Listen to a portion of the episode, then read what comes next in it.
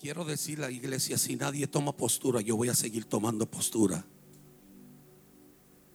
Porque todo lo que soy se lo debo a Él. Tengo que hablar de la vida que he vivido y la vida que me ha dado prosperidad y la vida que me ha bendecido a mí y a mi familia y a mis generaciones. Vengo de una generación que de padres, vengo mi, mi, mi abuelo era ministro Luego mis padres, ahora soy yo, mis hijos, los nietos. Vengo de una generación que cree en lo que está aquí escrito.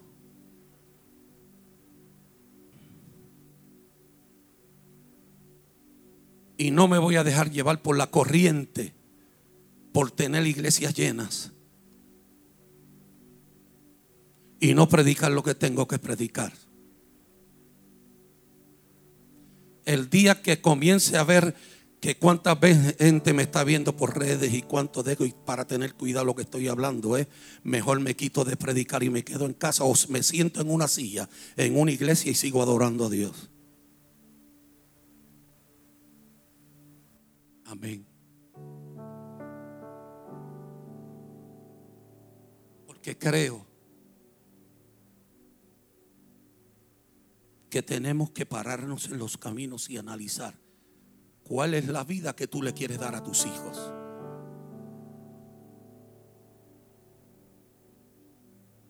Yo hablaba, ¿se acuerda de la vara? ¿Se acuerda de el Isaac que oró y Jacob luchó y aunque engañó, pero pidió la bendición? Y decía en esta mañana, y, quiero entrar al mensaje, pero es que tengo que decirlo.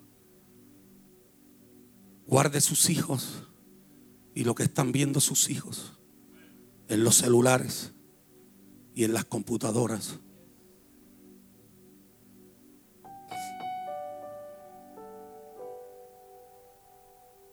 Guárdelo. Me mandaron un video de ya más de ocho muñequitos que son famosísimos ya están presentando un estilo de vida que no es el correcto. Y si no corrige a tu hijo en la temprana edad, ten cuidado cuál va a ser el hijo que tú vas a ver mañana. Como padres amas a tus hijos, los quieres, pero tienes que corregirlos. Tienes que analizar lo que están viendo y cómo están viviendo. Porque déjame decirte algo, se van a enfrentar en la escuela con un estilo de vida. Hello. Están firmando leyes que van a afectar tu hogar. Es mejor que los corrijas ahora. Es tiempo de enseñarle. Josué en un momento dado se paró. Porque el pueblo se había corrompido, el pueblo de Israel. Y tuvo que pararse y decir, quiero hablar con ustedes, ya casi al borde de morir.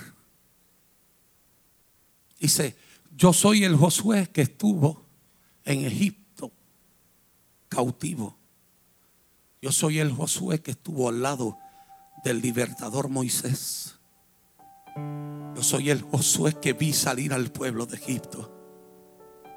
Yo soy el Josué que vi cuando el mar rojo se abrió. Yo soy el Josué que vio cuando teníamos hambre que nos caía maná del cielo. Yo soy el Josué que vio cuando en la noche se levantaba columna de fuego y por el día una nube nos cubría. Yo soy el Dios que en medio del desierto Dios estuvo con nosotros. Yo soy el Dios que en medio de un momento de enfermedad, aleluya, se pusieron una vara y como una culebra, aleluya, y sanificó todo el pueblo. Alaba lo que él vive. Yo soy el pueblo que cuando Moisés terminó, yo comencé. Porque Dios me dijo, sé fuerte, sé valiente, no temas ni desmayes, porque Jehová tu Dios está contigo. Yo soy el Josué que Dios le dijo, todo lo que pisare la planta de tus pies será tuyo. Yo soy el Josué que cruzó el río Jordán. Aleluya. Yo soy el Josué que cruzó el Jordán. Yo soy el Josué que cuando cruzó levantamos una muralla de piedra para decir, por aquí pasó un pueblo en seco. Alaba lo que él vive. Yo soy el, yo soy el Josué Aleluya. Que cuando nos íbamos a enfrentar a Jericó, una muralla que no había diablo quien la destruyera, Dios nos habló y nos dijo: Dale siete vueltas y a las siete vueltas pon bocinas al frente, pon los danzores al frente, comienza a cantar y tú verás que en las siete vueltas las murallas se caen.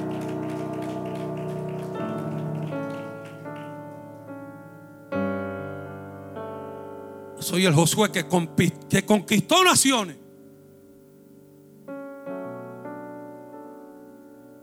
En ese momento le dijo, ¿a quién vamos a creer?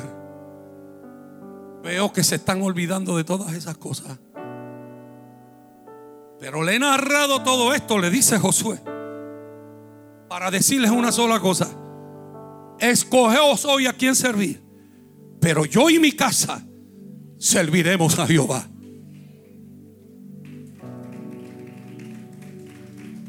Si tú crees eso, no sé cuántos creen eso. Yo y mi casa serviremos a Jehová.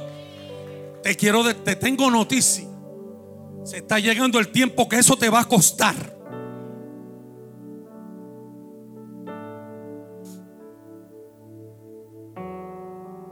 Está llegando el tiempo que las cosas se están poniendo difíciles.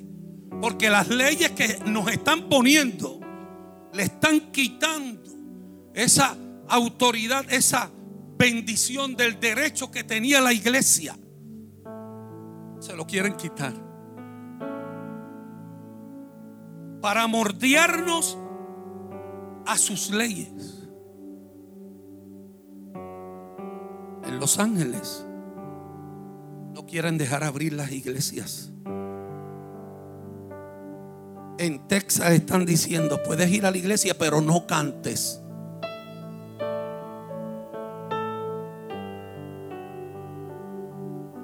Queremos ver gente al frente sin mascarilla y cantando. Alábalo. Aquí todo el mundo tiene mascarilla, por si acaso lo que nos están viendo en las redes. Todo el mundo tiene mascarilla, menos yo, porque estoy acá y no puedo predicar. No, no puedo predicar. Aquí se hacen todas las cosas necesarias. Todo lo que han dicho, aquí se hace punto por punto. Cada, culto que se acaba se sanitiza. ¿Cómo es? Sanitiza, vamos a decirlo así. Todo eso. Pero se está llegando el momento que puede ser que su pastor lo metan preso. Por hablar cosas de valores, de honra al Dios que me salvó, al Dios que me sanó y al Dios que me tiene esta mañana y al Dios que le dijo a los apóstoles en el libro de los hechos, prediquen a tiempo y fuera de tiempo. Muchos fueron presos, muchos fueron azotados, pero no dejaron de predicar el verdadero evangelio.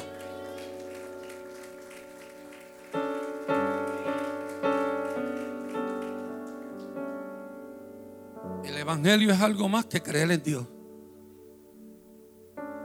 puede preguntar cuántos creen en Dios, el mundo y todo el mundo. Muy poca minoría aquellos que no creen en Dios. Y a la hora que se le pone la cosa difícil, comienzan a creer en Dios. Pero hay muchos pueblos que creen en Dios a su manera, a su estilo de vida. Y esto no es tu estilo de vida, esto es el estilo de vida que Dios quiere que tú vivas. Por eso la Biblia dice que hay que morir para vivir. Que hay que morir, pastor, mi yo. Lo que soy tiene que morir para comenzar a vivir como Él quiere, a la manera que Él quiere. Tienes que tener cuidado si le sirves a Dios. Dime con quién ande. No te comiences a andar con gente que te quieren llevar al otro lado. Y que te dicen, date una que eso no es nada.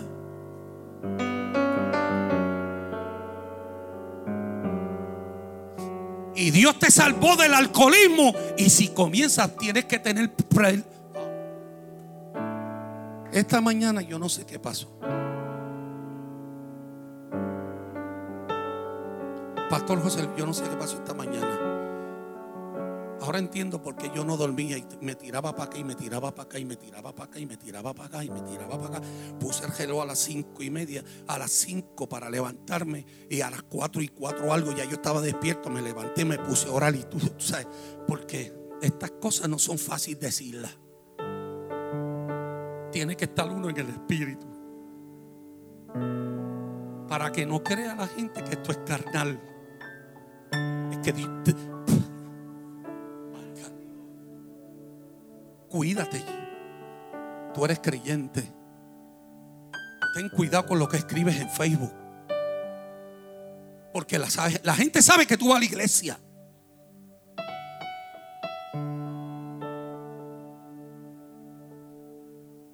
Yo me levanto todas las mañanas, a la hora que sea seis y media, siete. Lo primero que hago es que mando un texto bíblico. Jonathan, dime si es verdad o no. ¿A cuánto yo levanto aquí? Me dice, oye, pastor, usted no duerme. Entonces se levanta tan temprano. Porque estoy mandando un texto bíblico. Hay tantas cosas de qué hablar en Facebook. A ver si te ganas un alma para Cristo. Un alma que te escribe y dice, oye, yo quiero conocer al Cristo que tú escribes todos los días. Porque estamos en pandemia, estamos en prueba, estamos en lucha, estamos enfermos. Y si tú estás enfermo y de la manera que tú hablas, yo quiero conocer al Cristo que tú tienes en tu corazón.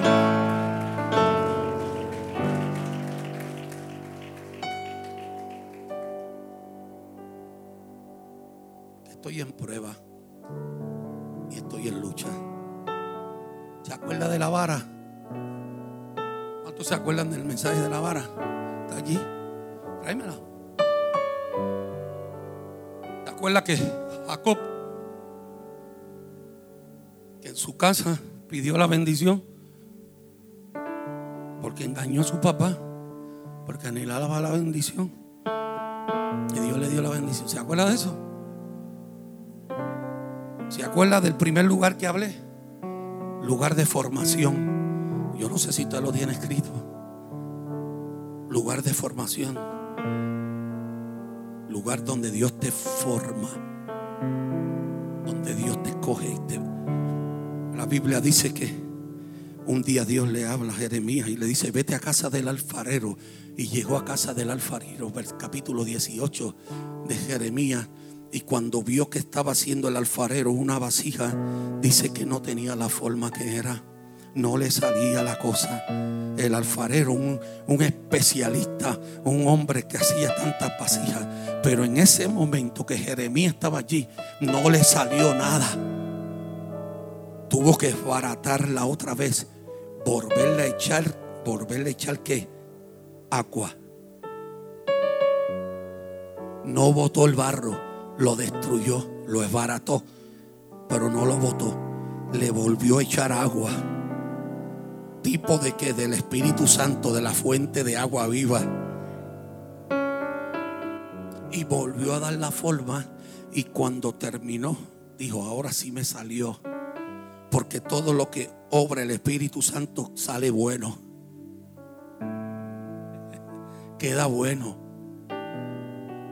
Y dice dice la Biblia que cuando terminó, Dios vuelve y le habla a Jeremías. Le dice, ¿viste lo que sucedió?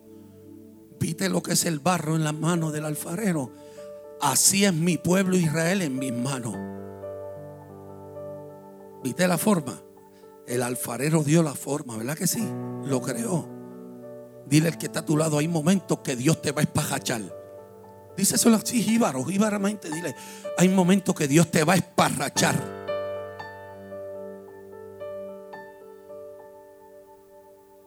Va a matar tu yo. Va a matar tu orgullo. Oh, aleluya, aleluya. Va a matar el estilo de vida que tú quieres llevar. Y, Dios te va a decir, ese no es.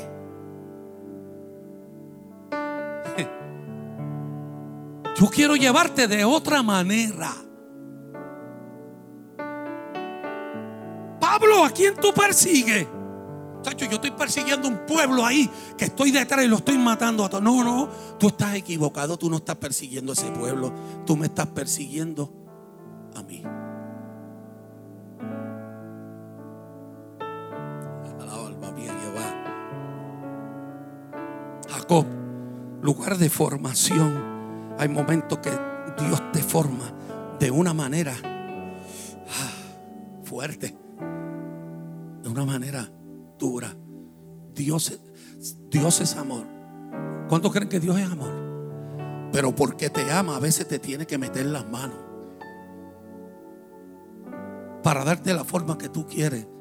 ¿Se acuerda? Lugar de formación, ¿se acuerda de eso? No se lo voy a repetir. El segundo fue el paraje donde en Betel diga casa de Dios.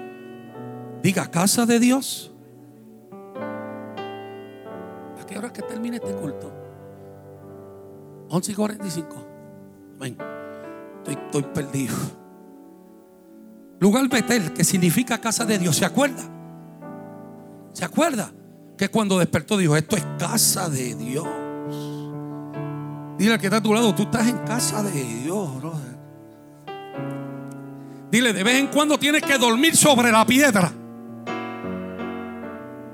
Que no es cómoda, porque la piedra es tipo de la Biblia, de la palabra de Dios. A veces tienes que poner tu cabeza sobre la palabra y esa palabra te va a corregir. Pero cuando despierte, tú también vas a ver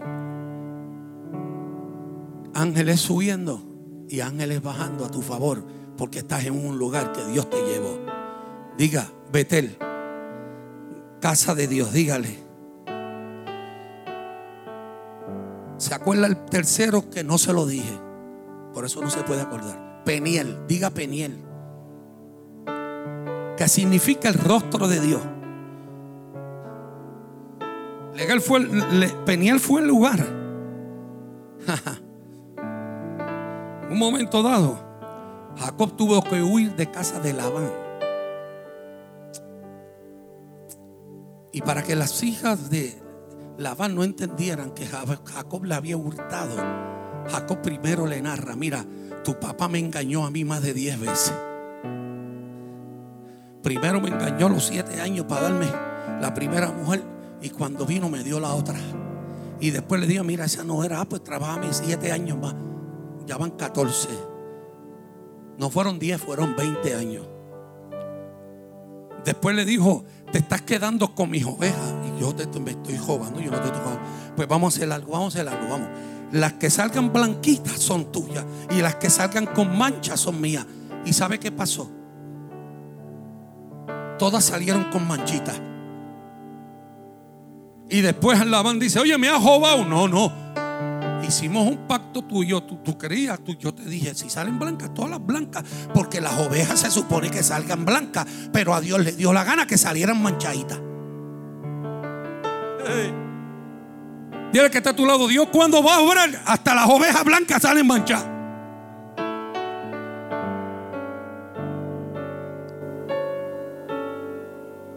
Se lo contó porque después el avance le fue atrás. Tú me has robado, mano. Yo no te robé, te estoy contando qué fue lo que pasó. Y esto, y esto, y esto. Pero dice la Biblia que en Peniel luchó con el ángel. Alábalo. Subió, monte oro, peleó con el ángel. Y cuando peleó con el ángel, dice la Biblia que el ángel se quería ir y él dijo, no te vas hasta que no me bendiga. No te vas hasta que no me bendiga. Brother, como pastor en esta mañana te digo, vienen tiempos difíciles.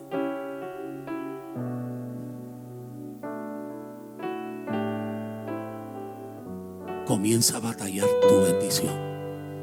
Peleala hay momentos que hay que pelear para que Dios te bendiga. Y lo grande es que cuando tú batallas, se despierta algo en ti, porque quiero decirte, tú cargas bendición. Dile al que está a tu lado, tú cargas bendición. Simplemente cuando tú batallas y peleas con lo que está dentro de ti, que no quiere que eso se despierte, tú lo reprendes. Y la Biblia dice que fuimos bendecidos con toda bendición de lo alto. Quiere decir que tú cargas bendición. Y yo lo que te digo en esta mañana, pelea, pelea por eso que tú tienes dentro, para que se despierte. Amén. ¿Y usted sabe por qué Jacob quería bendición? Porque le dijeron, por ahí viene Saúl. Ajá, ¿cómo? Por ahí viene Saúl. Y Jacob dijo, el, el que juró que cuando me encontrara me iba a matar. No, no vas a luchar por bendición. Y puso un montón de cosas frente, puso toda la esposa de Jacob, le dio oveja, le dio vaca, le dio todo lo que tenía frente a Jacob. Y cuando llegó Saúl, eh, él se quedó atrás, él se quedó atrás ah, para encontrar gracia. Pero la Biblia dice que cuando Saúl lo vio, el que quería matarlo le dijo, ¿qué son todas estas cosas que tú me has mandado? No, brother, le sé que te lo quiero regalar. dice, no lo necesito. Porque Dios me ha bendecido a mí también. Yo lo único que quiero es abrazarte y decirte que tú eres mi hermano. Lo que crea luchar por una bendición y que tú seas bendecido en Peniel, para que cuando te enfrentes a tu enemigo, tu enemigo ya se rinda ante ti y te diga, brother, ya yo no voy a pelear contigo, ya yo estamos tranquilos, vive tranquilo, porque Dios cambia todas las cosas. Por último, me quedan tres minutos. Número capítulo 17. Estoy hablando de vara, ¿verdad que sí? ¿Te acuerdas que escribían todo? Y yo decía en esta mañana que aunque no, tú y yo no tenemos vara porque no usamos vara este tiempo, tu vara tú sabes que es tu corazón. Donde están tus promesas escritas, donde está lo que Dios te ha dicho, eso está ahí en tu corazón. Porque de la abundancia del corazón habla que la boca y si esa bendición está en tu corazón y si todas tus promesas están en tu corazón, cuando tú oras y te encuentras en, aleluya, en Peniel y pides bendición, Dios desata tu mente, tu corazón, para que tú comiences a ver las bendiciones de Dios. Aleluya. Y yo creo que estamos viviendo en tiempo que tenemos que decirle, Dios, despierta mi mente porque todo lo malo lo vemos bueno y lo bueno lo vemos malo. Alaba lo que vive. Amén. Termino. Número 17. El pueblo de Israel se había desbocado. Wow, el pueblo de Israel. Habían hablado de Moisés, de Aarón y de Jeimundo y todo el mundo no querían saber de nadie. Estaban desbocados. De Aarón y todo. Dios le habla a Moisés y le dice esta palabra. Dile a, cada, a, los líderes de cada tribu, son doce que cojan una vara y la van a poner en el tabernáculo frente al arca de Jehová.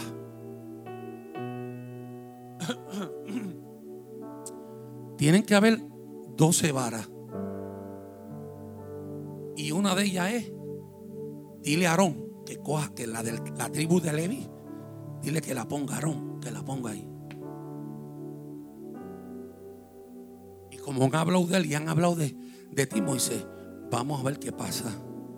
Lo tienes y aconteció que al día siguiente vino Moisés al tabernáculo. ¿A dónde? ¿De qué? Del testimonio. Y aquí la vara de Aarón de la casa de Leví había que. ¿Qué dice ahí? Que reverdecido. ¿Tú sabes cuando un palo se seca? Cuando un palo se seca Y tú vienes y los dejas otra vez y le empiezas a echar eh, abono, ¿verdad? Que sí. Y los pam, pam, pam. Y de momento sigue echándole agüita y agüita y agüita. Y cuando tú vienes a ver, se pone verdecito otra vez se pone lindo.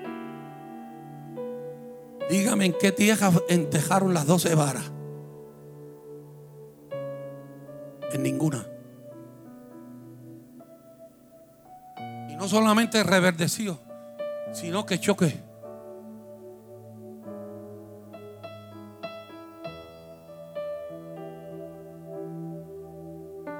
Eso es como si yo pusiera esta vara aquí, en este altar, y mañana nosotros viniéramos y esta vara tuviera flores. Usted me está viendo, yo no le estoy mintiendo. ¿Usted cree la palabra? ¿Usted cree lo que dice la Biblia? ¿Qué dice ahí? ¿Qué dice? Que la vara de Aarón, ¿qué? Reverdeció, echó flores, flores, ¿y qué dice? Y arrojado renuevos y producido qué?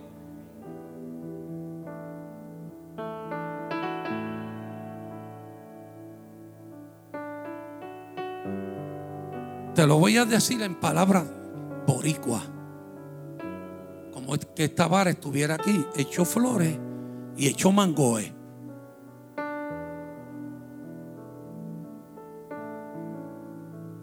¿Qué tierra? ¿Qué semilla le echaron? ¿Qué abono le echaron? ¿Dónde están las raíces? Alaba alma mía Jehová. Alaba alma mía Jehová.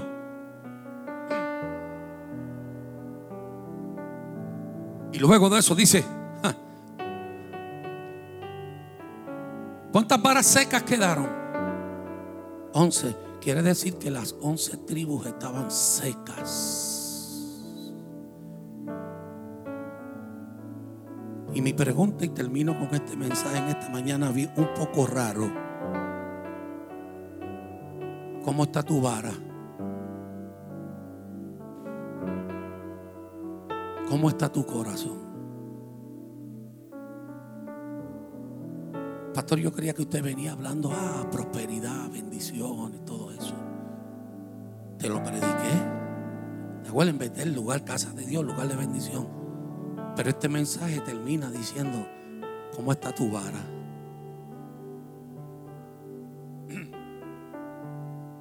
Lugar donde están todas las promesas de Dios. Todo lo que Dios te habló. Sí mismo. No me interesa lo que Dios me dijo. ¿Dónde está tu vara? Abandona. He seguido mi propio camino, he seguido mi forma de vivir. A mí nadie me tiene que decir cómo vivir. I'm sorry, brother.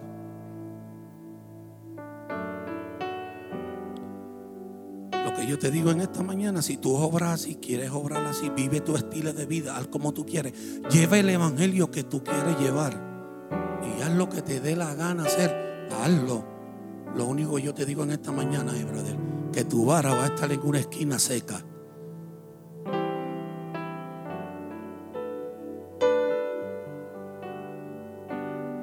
Yo en esta mañana lo que te estoy diciendo es, brother,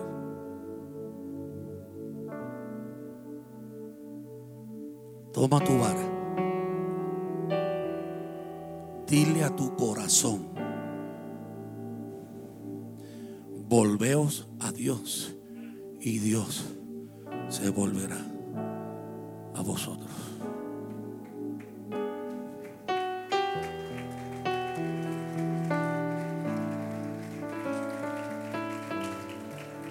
Pon tu corazón en el altar. Volveos a Dios. Buscar los caminos. Estamos viviendo tiempo que se nos ha olvidado el temor a Jehová. Hacemos las cosas sin importarnos. Ay, yo le pido a Dios perdón otra vez. Ay, yo le pido a Dios perdón otra vez. Claro, todos los días tenemos que pedirle perdón. Pero también la habla, dice, la Biblia habla del que peca por querer. ¿Y cuando pecamos por querer hacerlo, es que el Espíritu Santo de Dios que nos dirige a toda justicia y verdad está contristado dentro de ti. Porque cuando tú no oyes la alarma y cuando tú no oyes el tuntum que te dice no hagas lo que vas a hacer, es que el Espíritu Santo de Dios está contristado. Y solamente se activa diciéndole Dios, pongo mi corazón otra vez y si tu vara está seca en esta mañana, tranquilo, aquí está el que la hace reverdecer, el que la hace echar flores, el que la hace echar renuevos nuevos para que puedas producir almendra, fruto. Aquí está ese Dios. En el nombre